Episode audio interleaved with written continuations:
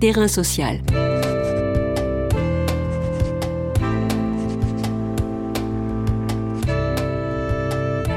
Hugues Chevarin.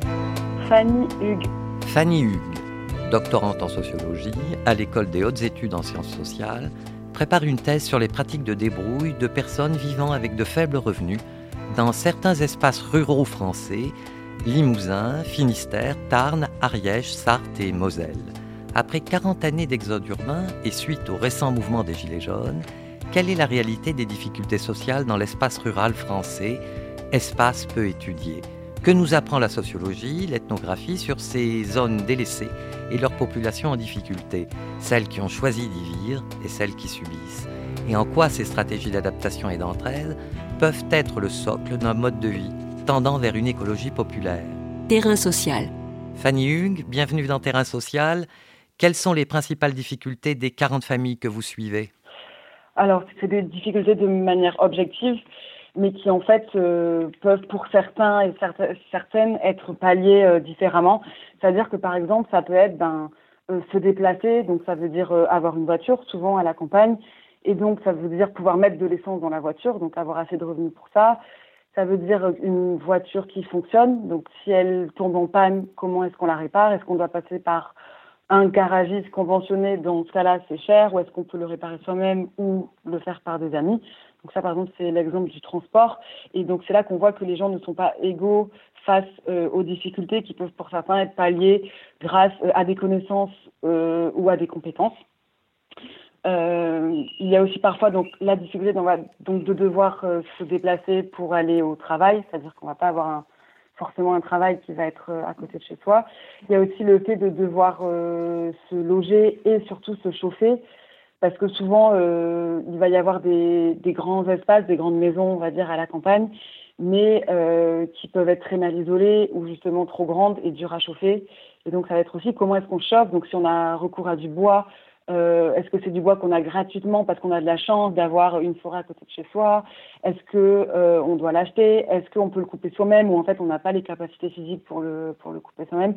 En fait, c'est plein de questions comme ça qui peuvent être en fait des difficultés de manière objective, mais chaque personne et chaque foyer va y pallier de manière différente selon ses ressources. Qu'entendez-vous par des pratiques de débrouille très concrètement par rapport aux difficultés que les personnes rencontrent? Alors, bah, des pratiques, ce que j'appelle pratiques de, débrouille, c'est je nomme ça débrouille parce que c'est des, c'est une dénomination que les gens utilisent. Bon, ils me parlent beaucoup de système D, donc qui veut dire notamment système débrouille. Euh, et donc, ça va être toutes, ces, en fait, des, pratiques qui vont faire que les gens s'organisent pour parvenir, en fait, à garantir leur, subsistance, c'est-à-dire arriver à, vivre, voire survivre.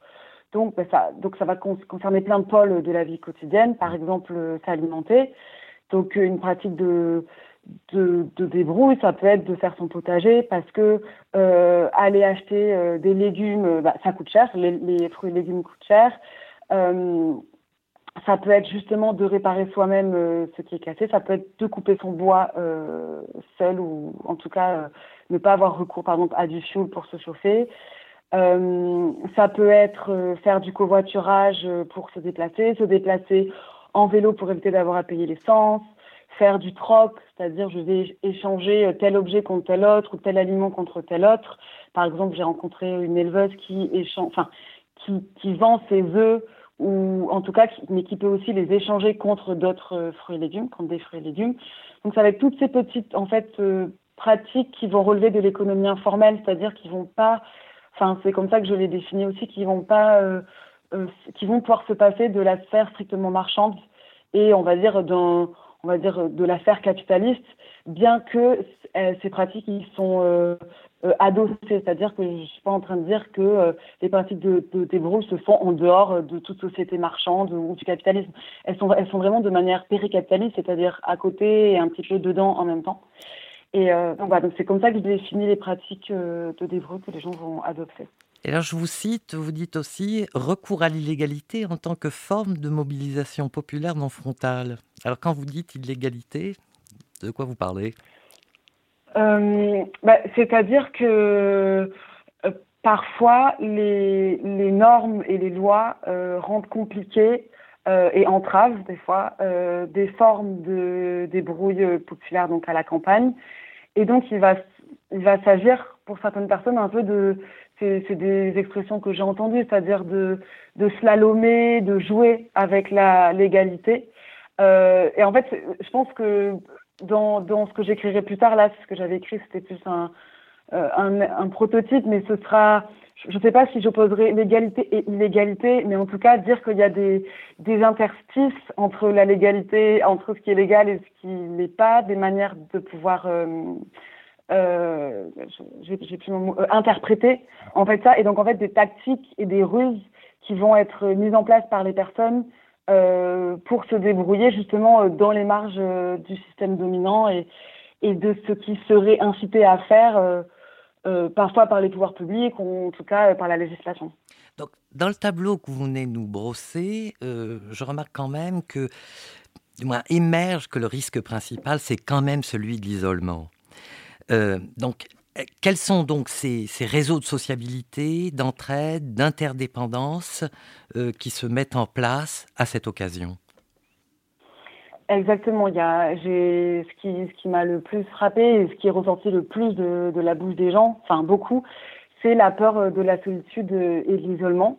Et en fait, je me suis aussi rendu compte, et c'est un, un des résultats d'enquête, j'ai l'impression pour l'instant, c'est que ces, ces modes de vie euh, et ces débrouilles-là ne sont pas possibles seuls parce que en fait, euh, on a besoin des autres, que ce soit pour euh, s'échanger des compétences, des matériaux, des outils, des savoir-faire, des informations ou du temps.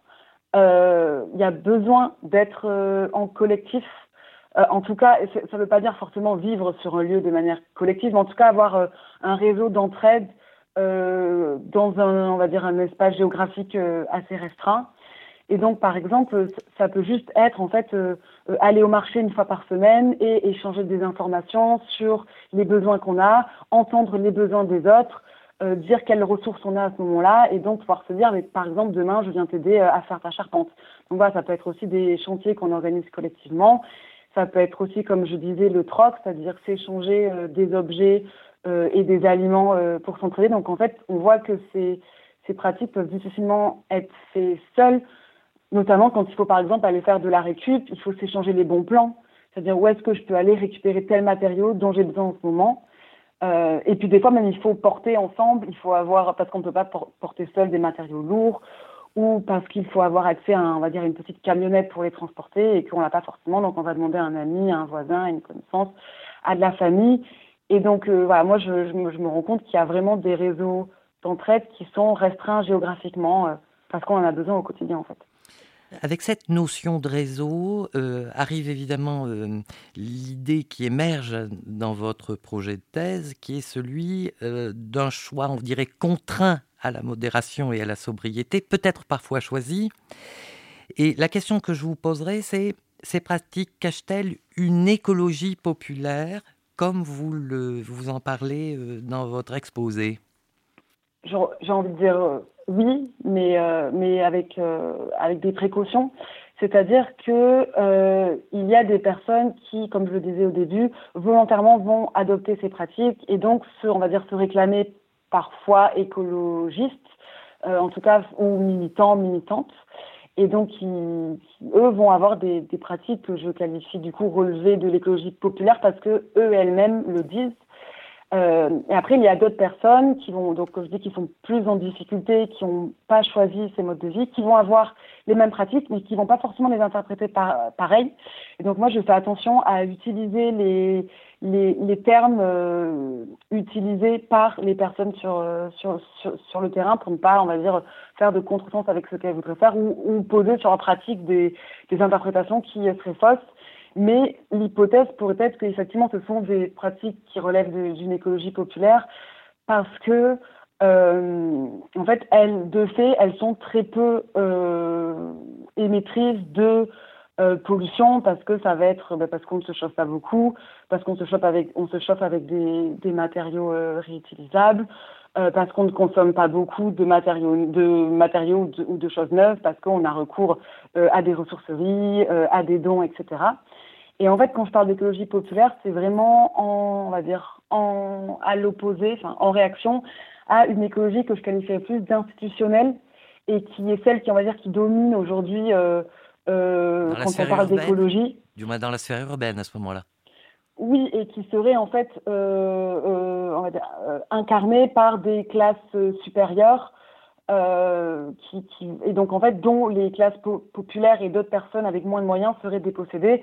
Et ce serait une écologie qui serait justement qui demanderait des fois d'avoir recours à la sphère marchande euh, je pense notamment euh, euh, à des ménages pardon zéro déchet enfin qui se qualifient de zéro déchet où il faut avoir aussi certaines par exemple brosses à dents ou objets particuliers. Alors que dans le cas des personnes que je rencontre c'est vraiment faire avec ce qu'on a en fait faire avec ce qu'on trouve, faire avec ce qu'on nous donne, faire avec ce qu'on récupère. Et en fait, que ce soit revendiqué ou non comme des pratiques écologiques, ce sont des gestes écologiques qui ne sont pas forcément du coup reconnus comme ça, mais qui peuvent y être affiliés. Alors, juste pour euh, rassembler euh, tout ce que l'on vient de dire et, conclure, euh, est-ce vous n'avez pas l'impression que cet intermonde, cette sphère dont vous nous parlez, a été longtemps mise de côté, qu'on s'y intéresse vraiment? Il y a, voilà, la sociologie, les, sciences sociales se, se, posent un instant pour regarder cette sphère-là. Effectivement, les, les, travaux en sociologie sur les milieux ruraux on va dire, connaissent un regain depuis euh, quelques années. Il y a, il y a beaucoup de thèses qui sont en train d'être écrites euh, sur les milieux ruraux. Et, et, en fait, cette, on va dire, cette jonction entre écologie et milieux ruraux a été très peu, très peu faite. Et effectivement, euh, vu, on va dire, la préoccupation actuelle euh, pour l'écologie, et aussi, on va dire que cette, cette thèse est pour moi aussi née du mouvement euh, politique des Gilets jaunes, où en fait je me suis rendu compte que qui aussi qui se réclamait euh, qui réclamait faire des pratiques écologiques qui étaient aussi stigmatisées pour d'autres. Et je me suis dit tiens j'aimerais bien m'intéresser euh, et rencontrer des personnes euh, qui euh, qui vivent avec peu de moyens à la campagne et, et les interroger sur leur rapport à l'écologie. Qu'est-ce que c'est l'écologie pour elles? Qu'est-ce que est-ce qu'elles se pensent écolo et qu'est-ce que ça veut dire? Et et donc il y a à tout ce pan euh, euh, des, des milieux ruraux et des classes populaires terrain social.